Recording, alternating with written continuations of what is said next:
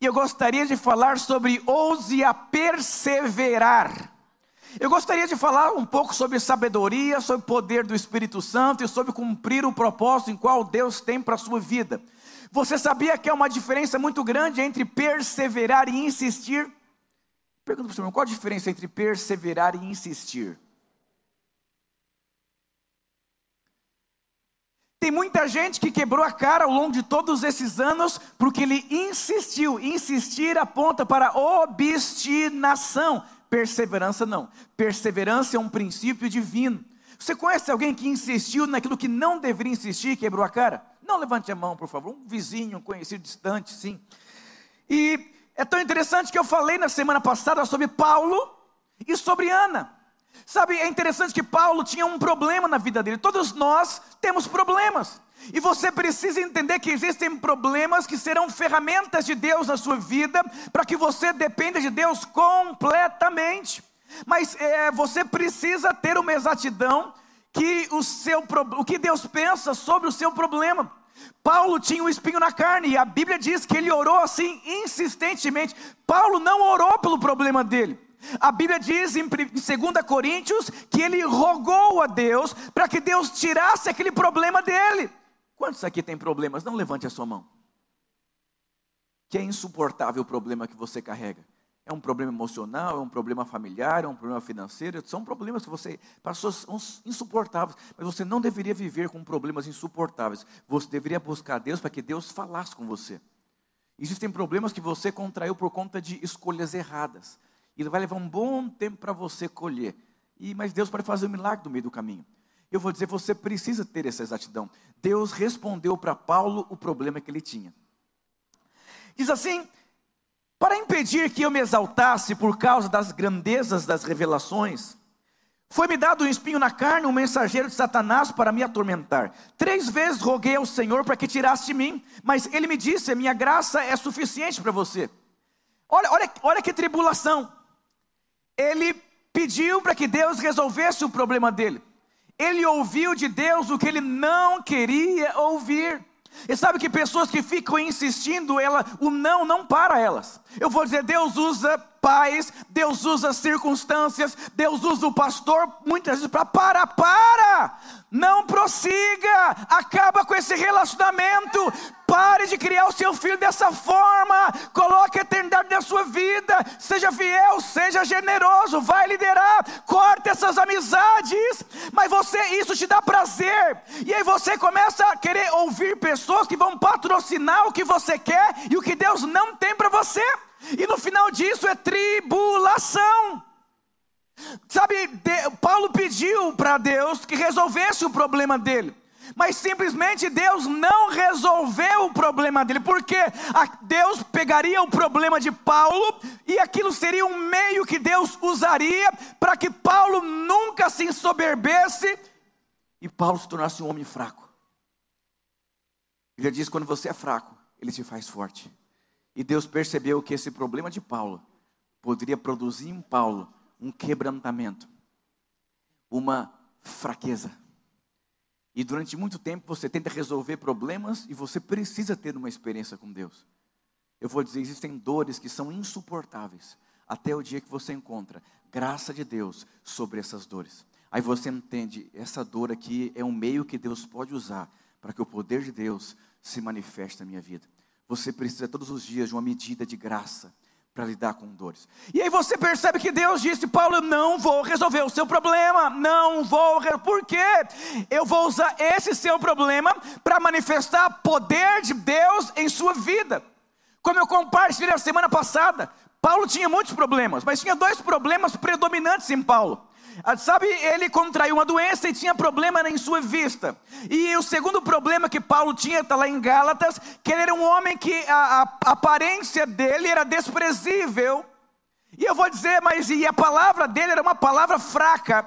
Esse era um dos espinhos da carne que Deus não tirou, para que ele não dependesse dele, dependesse de Deus. Você precisa entender que há poder de Deus em sua debilidade, em sua fraqueza. Existem fraquezas, se elas forem resolvidas na sua vida, você abandona Deus. E eu vou dizer, Deus quer te ter. Então Paulo ouviu de Deus: Eu não vou resolver, mas eu te amo. Eu vou liberar uma porção da presença, que essa área da sua vida você não vai mais sentir dor. Eu conheço pais que carregam culpas de como criaram seus filhos. E o diabo fica atormentando você. Você precisa entender que não dá para você resolver passado. Passado foi apagado, não permita que o diabo pegue o passado e condene você. A graça no presente para você esquecer o passado e viver o futuro de uma forma gloriosa. Quantas pessoas tomaram decisões erradas na vida? Perderam dinheiro, perderam família, perderam negócio, perderam ministério. E o diabo fica usando aquilo para atormentar a sua vida. Mas eu vou dizer para você: experimente graça para esquecer o seu passado e para você viver dias poderosos na presença de Deus. E Ana também tinha um problema. E Ana perseverou. A Bíblia diz que Deus cerrou a madre de Ana. Ana não podia ter filho. Mas por que que Ana perseverou? Ana também teve uma experiência com Deus. Era uma mulher de Deus. Sabe por quê? Existem tempos nas nossas vidas que parecem que eles não passam. E você precisa ter espiritual para perceber. Deus está me gerando para aquilo que Ele vai fazer e tem uma impressão de portas fechadas. As portas não estão fechadas. É porque Deus está preparando você para que o dia que a porta abra diante de você, você esteja preparado para viver o que o Senhor tem para a sua vida. E eu gostaria de falar sobre a diferença entre você perseverar e você insistir. Sabe, é, Noé, ele perseverou em construir uma arca. Davi perseverou em matar um gigante. Você pega Josué, perseverou com a morte de Moisés. Sabe, tem pessoas que insistem em coisas que você tem no seu coração e você vai até as últimas consequências. Insistência é uma coisa natural. Perseverança é algo espiritual. Pastor, em que que eu deveria perseverar na minha vida? Hoje você vai sair daqui chocado com a cabeça assim, din, din, din, din, din, din, din. E eu vou dizer para você, pare de quebrar a cara. Sabe, chegou o final do ano, talvez Deus quer falar com você. Abra mão daquilo que não funciona mais. Abra mão de amizades. Abra mão de contexto. Abra mão de ambientes. Abra mão daquilo que você está envolvido. As pessoas não querem perseverar porque tem resistência, tem o diabo, tem luta.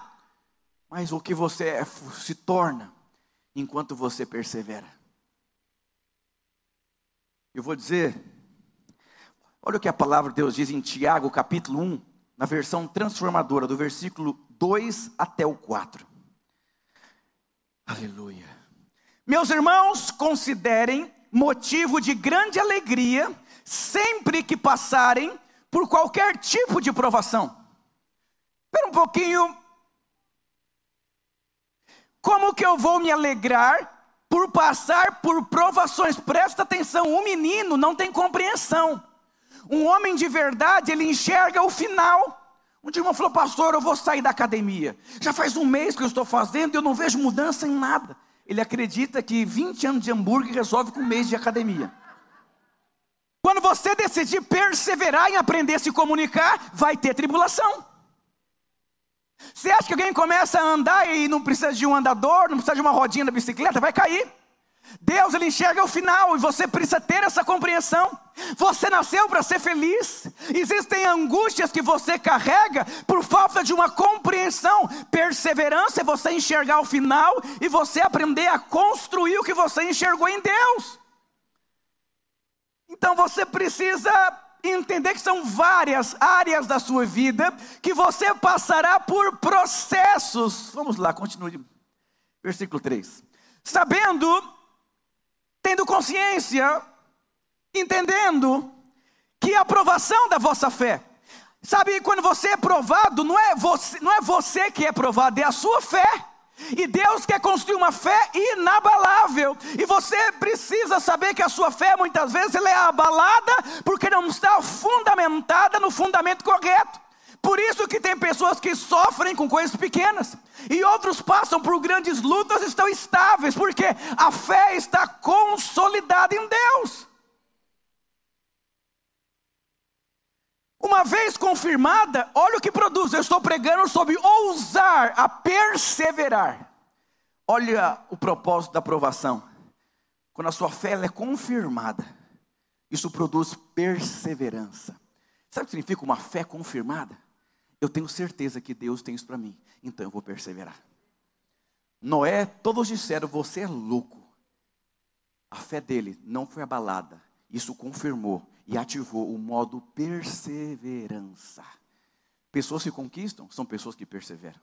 Mas antes que você comece a perseverar, você está insistindo em algo que você acredita que é de Deus, mas a aprovação revela que algo dentro de você, se é real ou se é uma coisa assim, uma, uma fé meia mística.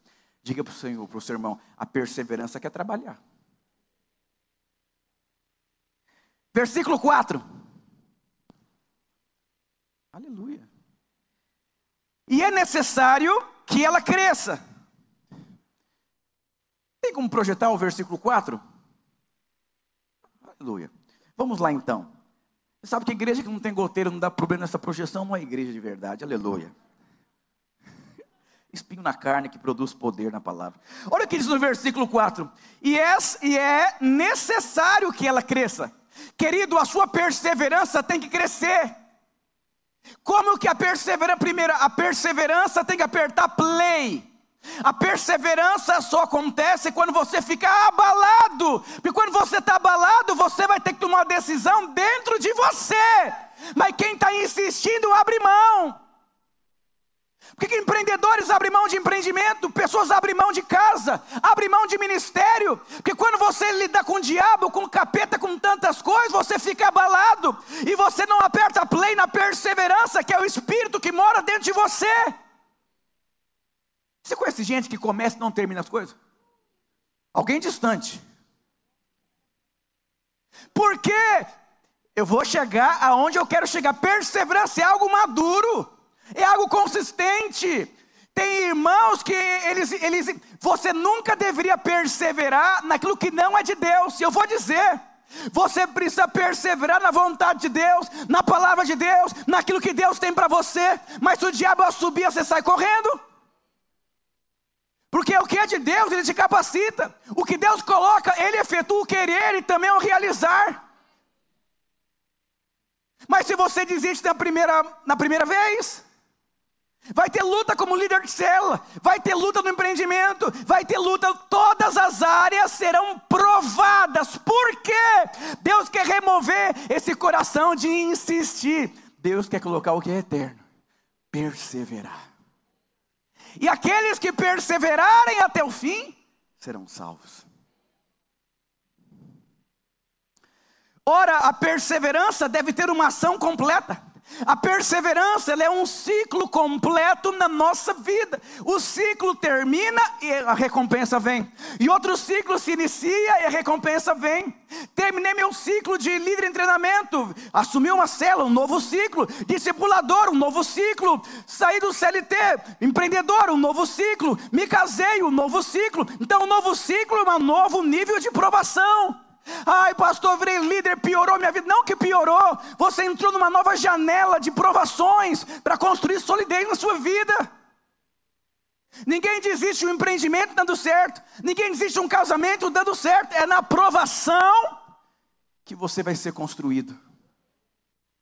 Para que sejais perfeitos e íntegros e em nada deficientes. Ah, é o médico é incompleto. E se você vê áreas da sociedade de coisas incompletas, porque Deus produz uma pessoa completa através de um ciclo. Diga para o seu irmão assim, ó, ciclo. Aleluias. Agora, olha que interessante.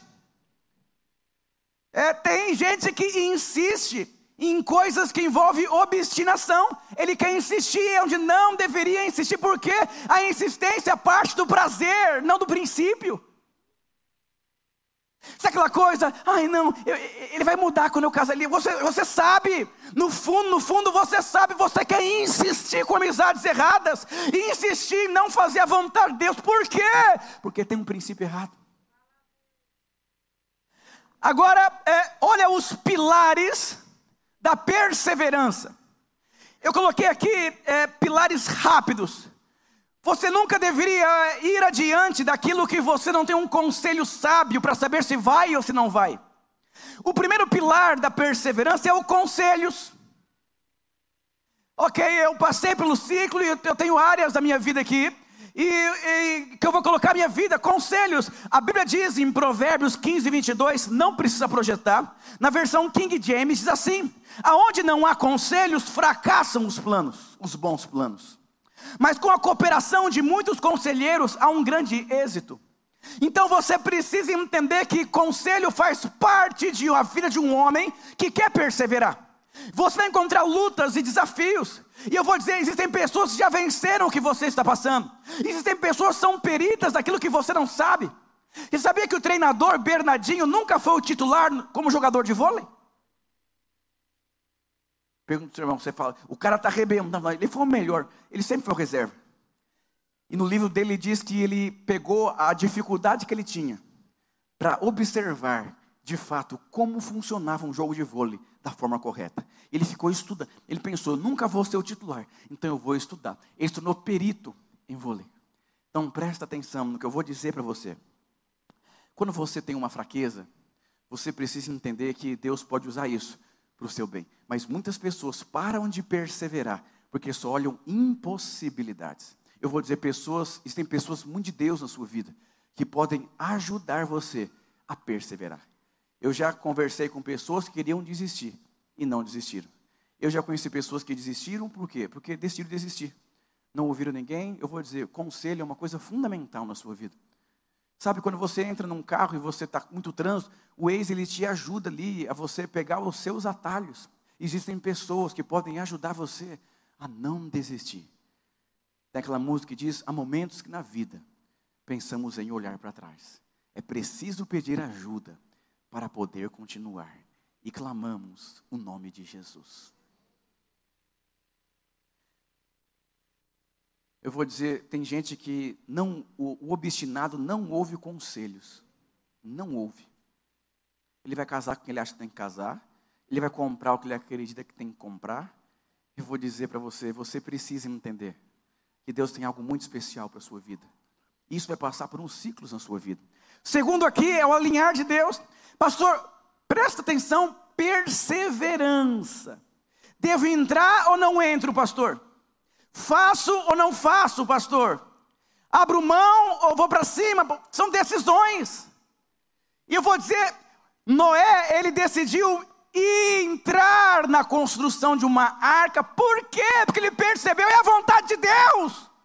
Existem pessoas que você fala, esse cara é maluco. Não, ele não é maluco. Ele está colocando a vida em algo que faz parte da vontade de Deus, aquilo que é eterno. Você deve conhecer muitas pessoas que durante a vida inteira deram certo, mas terminaram de uma forma ruim. Por quê? A Bíblia diz: a questão não é como você começa. Você pode até começar bem, é como você termina. Então você tem que ter uma compreensão de um todo para ver se você precisa colocar sua vida nisso aqui. Eu já pensei em desistir de ser pastor no começo do ministério. O que levou você a não desistir? Eu era jogador e tinha, Deus tinha me chamado para o ministério. E eu coloquei na balança, eu procurei a esposa do pastor, de conversar. E eu perguntei, puxa, eu tenho um fogo no meu coração e eu tenho meus amigos do mundo, eu tenho a minha vida. E Deus me chamou para uma outra vida. Eu queria saber em que que eu coloco a minha vida. Eu, eu insisto nos meus sonhos, na minha vida, ou eu vou coloco minha vida aqui. E é um dos pilares, se eu devo perseverar, não, paz no coração. Falou, você tem paz? Sim, eu falei, claro, mas é uma paz baseada em prazer, não é uma paz baseada num propósito. Porque tem coisa que te dá paz hoje, mas não é a vontade de Deus. E tem coisa que não te dá paz hoje, mas é a vontade de Deus. E você precisa ter a convicção se aquilo que você vai colocar a sua vida é a vontade de Deus. Você acha que eu, minha carne quer mudar de prédio, tudo lindo, maravilhoso, bonitinho? Você acha que a minha carne quer fazer, tomar decisões assim que vai me trazer tribulação? Não quer. Mas eu preciso colocar minha vida naquilo que eu creio piamente que Deus está fazendo. Eu vou dizer, você vai construir a sua vida através de escolhas. Mas se você vai perseverar ou não, aí envolve muitas coisas que eu estou falando para você aqui hoje. Outra coisa, ter uma palavra, ter uma imagem interior. Você nunca deveria perseverar se não tivesse paz, certeza, um alinhar de conselhos. Eu lembro no meu curso de noivos, vários noivos, e o pastor falou para um casalzinho: será que não é melhor vocês mudarem a data do casamento de vocês? Porque tem coisas desajustadas e eu percebo que vocês vão ter muita dificuldade no casamento. A noiva disse: Ah, você está de brincadeira, pastor. Todos esses casais também têm dificuldades. Somos todos iguais aqui.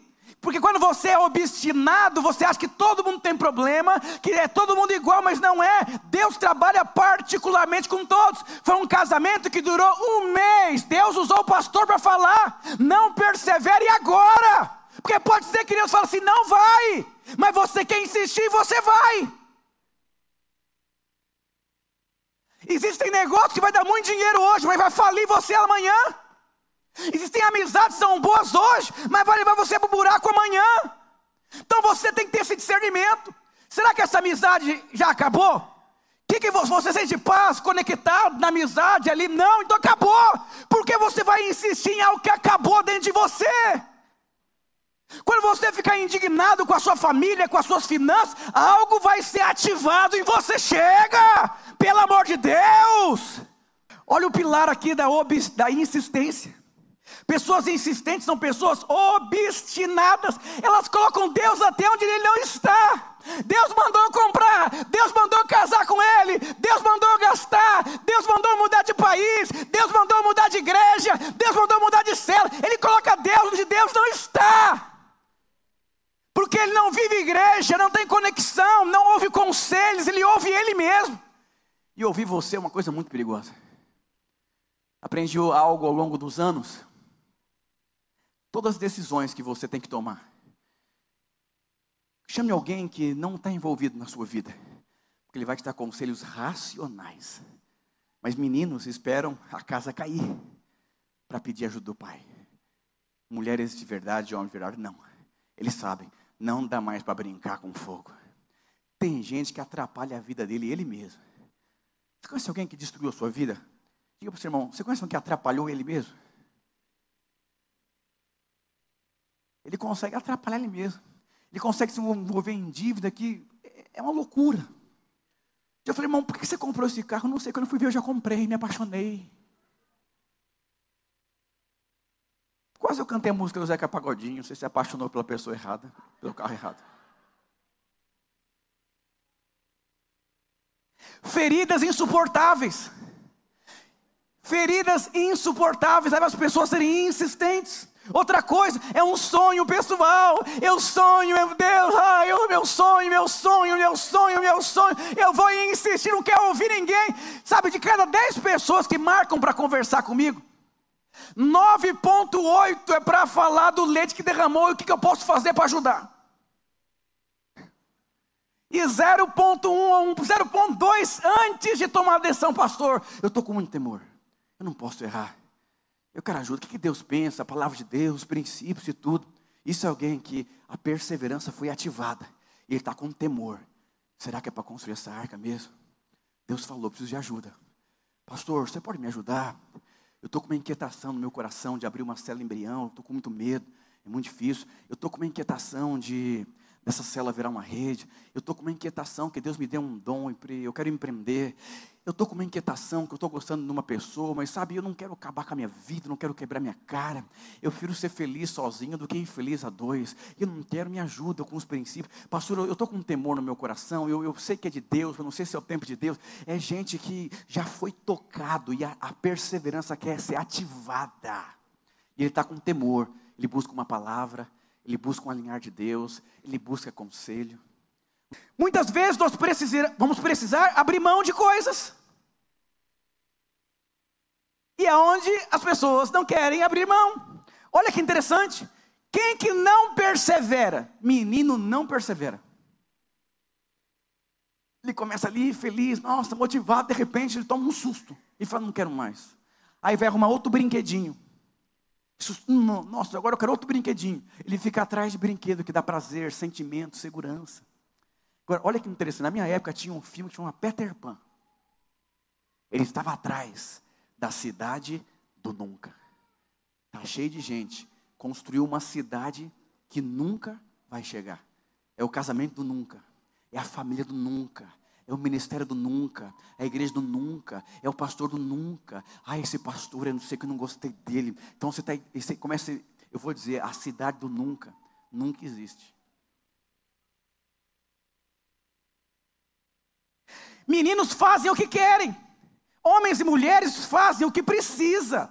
É a síndrome do Peter Pan. Não gostei, não quero, estou chateado, estou ferido, estou magoado. Eu vou atrás de um outro brinquedinho. Não quero conversar, amorzinho, não quero. Estou ferido, chateado, magoado. Síndrome do Peter Pan. Você tinha que ser assim, cozinhar o pudim assim, fazer assado. E você fica desenhando dentro de você a coisa perfeita.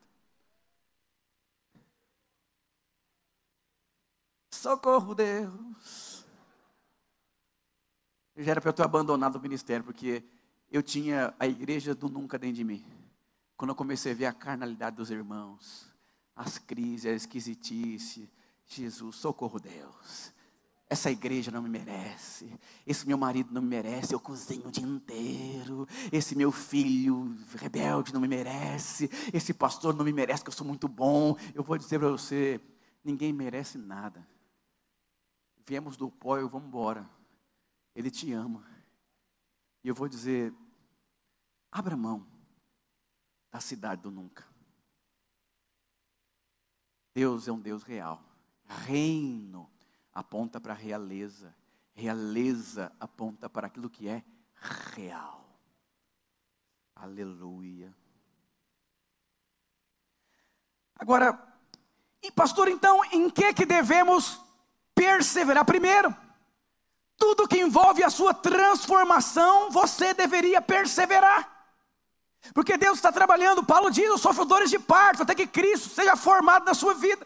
Mas o gato não gosta de água, e a carne não gosta de ser transformada, mas deixa de ser menino. Quanto mais transformado você é, mais como Cristo você se parece, mais favor de Deus tem sobre a sua vida.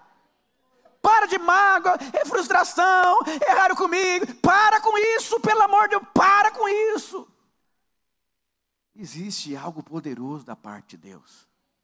Essa coisa de sentimento, melancolia, ferida. Ai, não gostei da maneira que falou. Para, para, para com isso.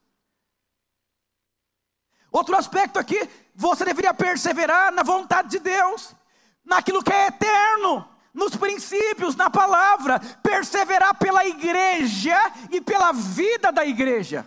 Olha isso aqui, nosso encargo é edificar uma igreja de vencedores, onde cada membro é um sacerdote, cada casa uma extensão da igreja, conquistando assim a nossa geração. Nós estamos dando a nossa vida por isso aqui, em edificar uma igreja de vencedores.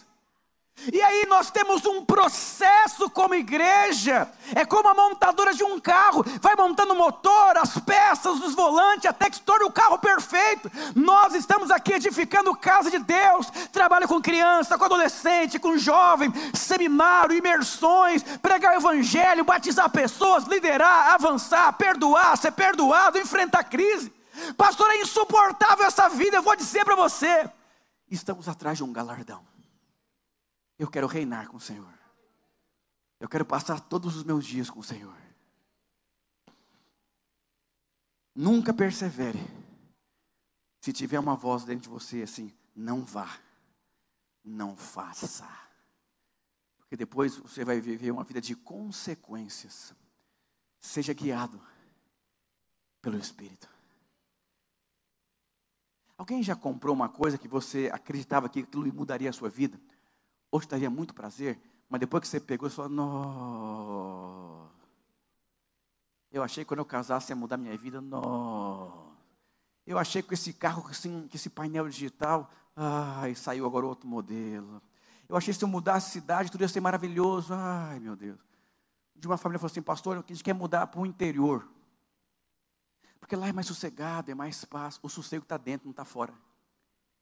Tem gente em mansões querendo se matar em depressão. E tem gente que mora na periferia feliz da vida. Não é o que está fora, é o que está dentro. Tem gente que mora no interior e é perturbado. Tem gente que mora na capital e é um sossego só. Não é onde você está, é a calmaria aqui. É o centro da vontade de Deus. Jesus disse que ele, ele se alimentava em fazer a vontade de Deus, fazer aquilo que é eterno. Nós pegamos ali a igreja de Atos, eles perseveravam. Sabe o que significa perseverar? Você da sua vida, é você não desistir, é você não abrir mão.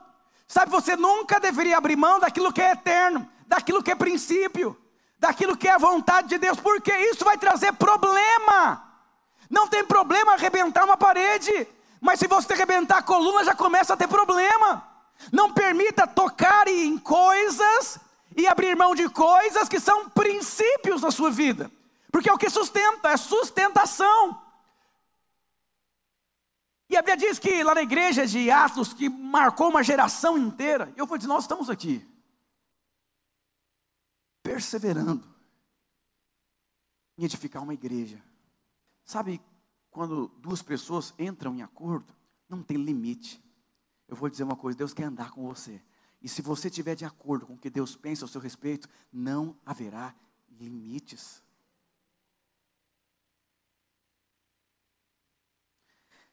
Eles perseveravam em que essa igreja que foi tão poderosa? Na doutrina dos apóstolos, na comunhão, no partir do pão, nas orações. Aqui revela o que é importante em uma igreja: palavra, ensino, princípio, comunhão, aliança, oração, poder. Você faz tantas coisas bacanas, legais, foca no que é eterno, foca no que é fundamental, foca naquilo que é inegociável. João falou assim, pastor, me ajuda a, a, a, como lidar com os meus filhos pequenininhos? Eu falei, claro. Eu falei, eu posso visitar sua casa um dia? Ele, falei, pode. Lá tinha 20 regrinhas atrás da porta. Tira o sapatinho quando entra. Eu falei, tá, tá, tá, tá. Eu falei, isso não vai dar certo. Não, é, não tem nem princípio aqui. Melhor você focar em três princípios que se tornem parte da identidade dos seus filhos. Porque vai chegar uma hora que nem você vai lembrar de tanta regra que você colocou princípio, quando entra, vira um fundamento na sua vida. Eu vou dizer para você: aqui tem igreja que faz muitas coisas, mas não faz aquilo que deveria fazer. Tem célula que faz muita coisa, mas não deveria fazer o que tem que fazer.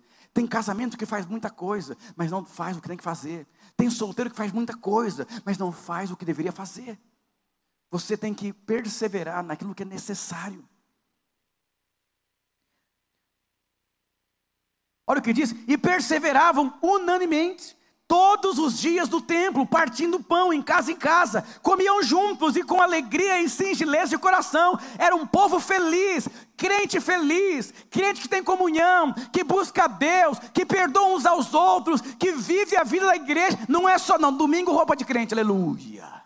Não, aqui é família, todo dia, comunhão. Querido, em qual célula você vai? Quem que ministra na sua vida? Quem que você cuida de quem? Faz quanto tempo que você está na igreja? Que comida que você come? Quem que você ouve durante a semana? O que que você lê? Para onde que você está indo? Qual seminário que você faz? Aonde está colocando a sua vida? É assim que eles viviam.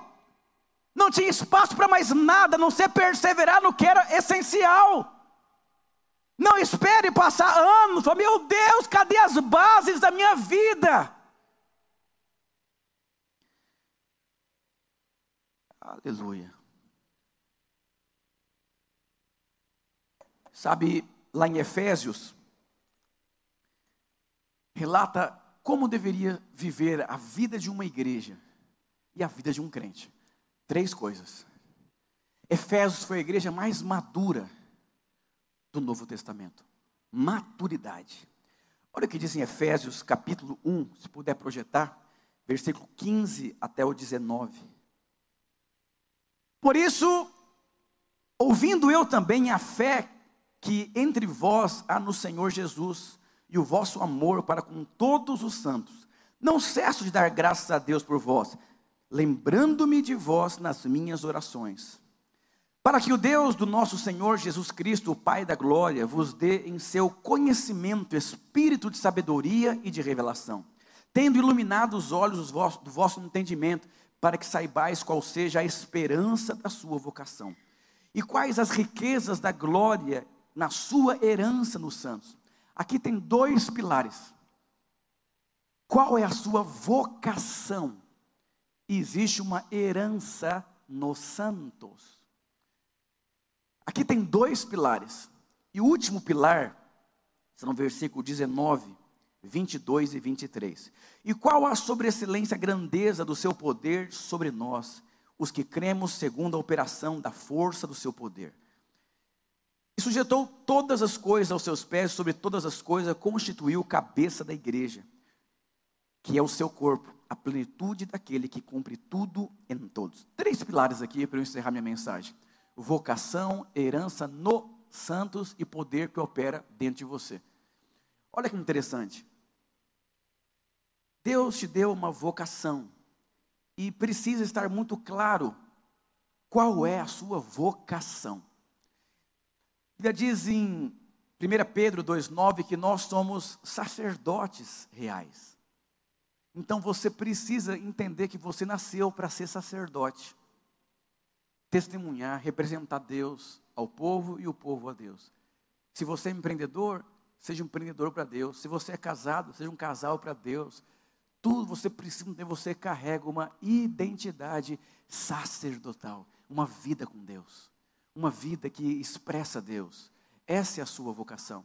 Quando você entende que você nasceu para viver para Deus, todas as demais coisas são acrescentadas na sua vida. Agora, quando você não entende que você foi chamado para viver para Deus, você vai ficar insistindo em coisas. Você quer escolher um homem para você casar? Peça para Deus um homem que vai ajudar você a fazer a vontade de Deus. A Flávia às vezes brinca e conta um pouquinho da nossa história, mas tinha muitas irmãs que queriam casar comigo. Eu tinha muito temor, porque algumas delas eu me senti tentado em me relacionar. Eu fui procurar conselhos, fui buscar Deus, fui ver se eu tinha paz no meu coração. Eu achei muitas irmãs que tinham muito a ver comigo. Me sentia atraído, me sentia legal, bacana, mas o temor e a minha vocação de ser um sacerdote me ajudou a escolher a pessoa certa. E o que me fez me apaixonar pela mulher que eu sou casado não foi os seus dons, foi a identidade sacerdotal que ela tinha. E eu me casei com ela. Hoje a maior igreja da Argentina chama Igreja Reis dos Reis. Lá o pastor conta o testemunho, quando ele estava noivo, namorando ali, ele orava todos os dias que aquele casamento impactasse a Argentina. Você, você tem muito líder de cela preocupado em ter uma casa própria. Tem muita gente preocupada em ter um carro. Você deveria se preocupar, sabe em quê? Em ser um sacerdote e as demais coisas seriam acrescentadas na sua vida. Um toque do favor vale mais que um ano de trabalho. Quando você entende que tudo é irrelevante, para de você querer desejar outras coisas, foque no propósito, e as demais coisas vão ser acrescentadas na sua vida. Eu vou dizer: um dia você vai morrer, um dia o Senhor vai voltar e estar às portas, e o que você vai levar é a sua vocação sacerdote. Essa é uma igreja madura de Efésios. Paulo falou: é uma igreja madura, é uma igreja que os crentes sabem a sua vocação. Está ali, ó. Cada membro um sacerdote. Sabe a sua vocação. Eu sou um pai de Deus, uma mãe de Deus, um solteiro de Deus, um líder de Deus, um pastor de Deus. Já me fala, pastor, tem que fazer umas coisas diferentes na igreja. Como que eu vou fazer uma coisa diferente na igreja se a igreja não é minha? Me fala. Como que eu vou mandar na igreja se a igreja já tem um dono? Mas tem gente que manda. Quem sou eu para mandar naquilo que, que não é meu? Credo. Não quero arrumar problema com o patrão, não. Chega, chega na sua empresa, você trabalha. Vamos mudar algumas coisas, viu, patrão? Vamos mudar o horário, assim, assim, assim, assim. Está cheio de política, quer mudar. Não, vou mudar tudo. Não tem como você mudar o que não muda. podem estabelecer leis, mas a lei não muda a vida do homem. A partir de agora, ninguém fumará mais maconha. Não vai, vai continuar fumando maconha. Porque a lei não transforma. O que transforma é a graça. Por isso que a igreja tem que ser luz, tem que ser sal. Vamos conquistar essa geração, irmãos. Vamos mudar de prédio. Você vai ser um canal de generosidade. Não tem um prédio chique, um prédio cinco estrelas, para as crianças terem experiência com Deus, de poder usar o prédio para ter uma creche, um trabalho social, curso de inglês, mover de Deus, salvação, glória de Deus, aleluia, glória a Deus. Eu quero morrer por aquilo que é eterno. Me disseram assim, pastor, você tem TDAH. Porque TDAH é um, é um super foco em algo. E você é alguém que você é muito focado na igreja. Eu aprendi uma coisa. Você sempre vai ser focado naquilo que te dá prazer. Se o seu prazer ainda está em outras coisas, com certeza, você não experimentou o que é muito melhor. O bombom de Deus é melhor que o chocolate importado. Você tem TDAH em quê? Seu foco está em quê?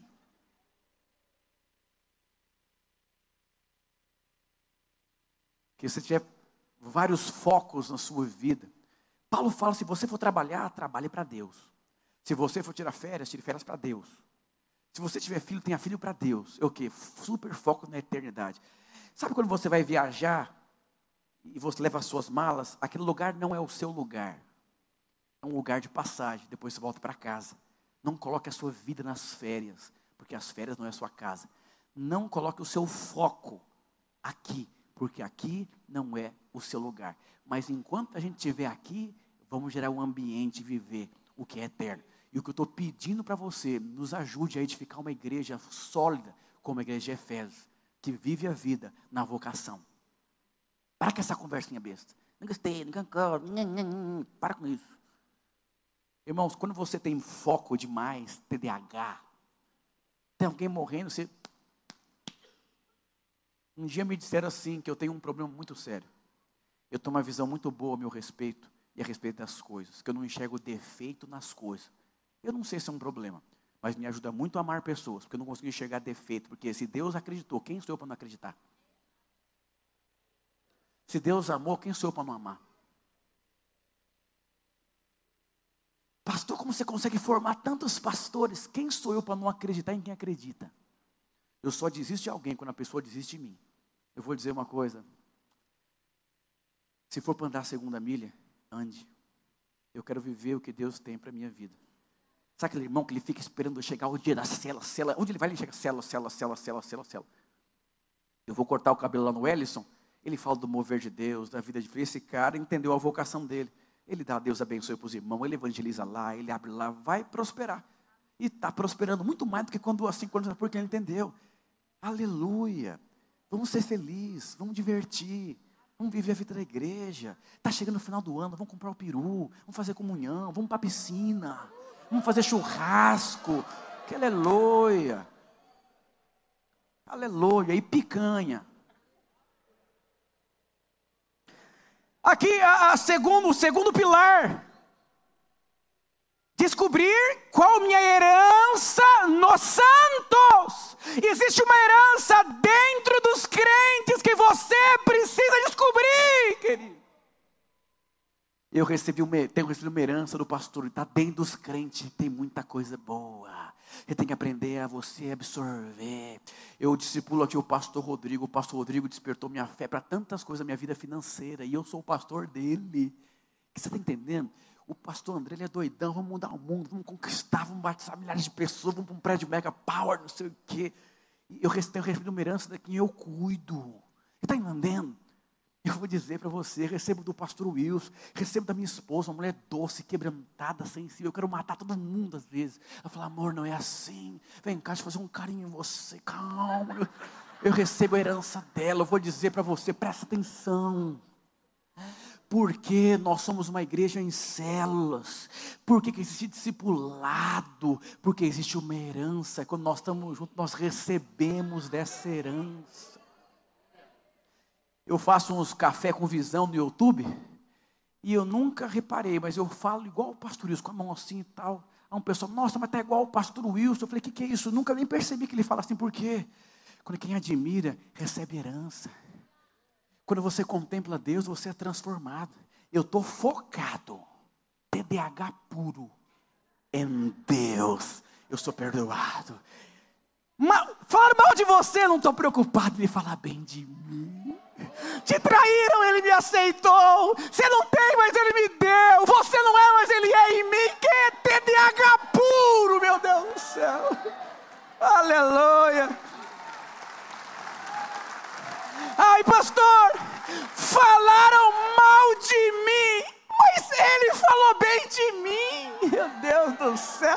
Será que eu vou mudar minha vida porque alguém fala? Tá, ah, não. Falta um TDAH em você. Igreja, mover de Deus, crescimento, glória de Deus, aleluia. Eu estou assim, perplexo. eu tenho vivido os melhores dias da minha vida. Terceiro pilar, o poder em qual cremos. Sabe, existe um poder, Efésios fala, em qual crer. Você tem que crer no poder que você carrega poder do Espírito Santo de Deus. Satanás vem e expulsa ele. Miséria vem e expulsa. Vai, prossiga, TDAH do poder de Deus. Tem poder de Deus sobre a sua vida. Eu estou pegando fogo por dentro aqui do Espírito Santo de Deus. Aleluia. Para que essa conversinha. Ai, os irmãos, ai, não sei o que. Para. Eu vou dizer, quem é, é focado, manifesta poder. Pedro andando sobre o mar, TDAH, foco. Aleluia. Andando, so, nem percebeu que estava sobre o mar, porque foco. De repente, ele falou: Meu Deus, onde eu estou? Porque o diabo faz isso. Você está feliz, motivado, empolgado. E o diabo começa: É, está solteiro, hein? É, faz tempo que essa cela não tem visitante. É, a sua vida financeira não está brincadeira, não, porque dia 20, é, você sabe, acabou, né? É. E você está aqui andando sobre o mar crendo, eu vou casar com um príncipe encantado, vai multiplicar, vai crescer, e de repente você perde o super foco. Eu vou dizer para você, não perca o foco. Viva a vocação. Desfrute da herança nos santos e ande pelo poder. Um dos meus primeiros livros que eu escrevi, foi resposta às crises. E aí o pastor fez o prefácio falando que eu tenho uma imagem muito boa a meu respeito. E também tudo que cerca a minha vida. O provérbio diz como um homem imagina a sua alma. Sabe, você pode olhar para as piores pessoas. Você vai falar, nossa, que pessoas especiais. Você vai investir de acordo com a lente que você carrega. Como você enxerga tudo que cerca você, como você enxerga você. Por que ter uma boa autoestima? Porque Deus acredita em você. Ele é tudo o que você precisa. A poder de Deus. Sabe que a unção é a capacidade divina para você fazer aquilo que humanamente falando você não consegue. Sabe o que significa? Que a unção ela está ligada à sua vocação. Se você foi chamado para algo e você quer fazer outra coisa, não vai ter unção. Não cometa a loucura de fazer aquilo que Deus não chamou você, porque não terá unção. Eu vou dizer, a provisão de Deus está na sua vocação. Você é um sacerdote. Você é um sacerdote. Você é um rei. Aleluia. Oh, aleluia. Compartilha com o seu irmão o que, que Deus falou com você nessa palavra agora aí, ó. Oh, aleluia. Diga para o seu irmão, 2024 está chegando. Vocação, herança nos santos e poder em qual você crê. Há um poder de Deus à sua disposição. Aleluia. Oh, aleluia.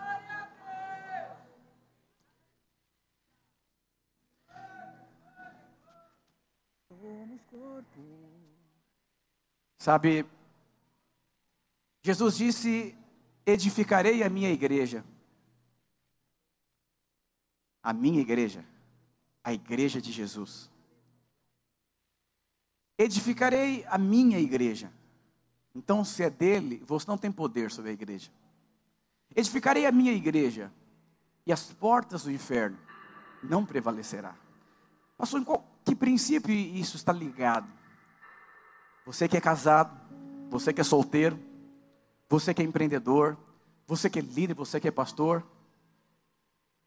Tira o nome igreja. Edificarei o meu ministério, edificarei a minha célula, edificarei a minha rede, edificarei os meus negócios. É você permitir que ele se torne o cabeça daquilo que você está envolvido. E quando isso acontece, o inferno não prevalece. As portas do inferno não prevalecem. Deixa para o lado. Sentimento, ego, frustração, mágoa. São dias de você entender que existe uma vocação. E para você cumprir essa vocação, você tem que ter relacionamentos, heranças do santo. E quando isso acontece, há um poder manifestado na sua vida que você recebe uns dos outros. Tem um louvor de comunhão que nós vamos cantar. E eu vou dizer: está chegando o final do ano. E Deus é muito bom. Há muita herança disponível para você.